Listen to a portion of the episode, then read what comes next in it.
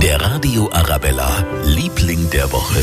Das sind heute alle Berufsschüler, die sich in dieser Woche als Stammzellenspender registriert haben. Die Aktion Knochenmarkspende in Bayern, die führt momentan nämlich an sieben Münchner Berufsschulen eine große Typisierungsaktion durch. Immer auf der Suche nach Menschen, die mit ihrer Stammzellenspende Leukämie-Patienten retten könnten. Berufsschülerin Christine ist auch mit dabei gewesen. Also wenn man wirklich den Wangenabstrich macht oder sich typisieren lässt, das hat wirklich nochmal eine ganz besondere Bedeutung, weil man auch weiß, okay, jetzt kann theoretisch jeden Tag ein Anruf kommen und das kann heißen, hey, komm her, du musst ein Leben retten und das ist schon wirklich was ganz Besonderes. Und genau deswegen unterstützen wir von Radio Arabella diese Aktion als offizieller Partner der Stiftung Aktion Knochenmarkspende Bayern. Der Radio Arabella, Liebling der Woche.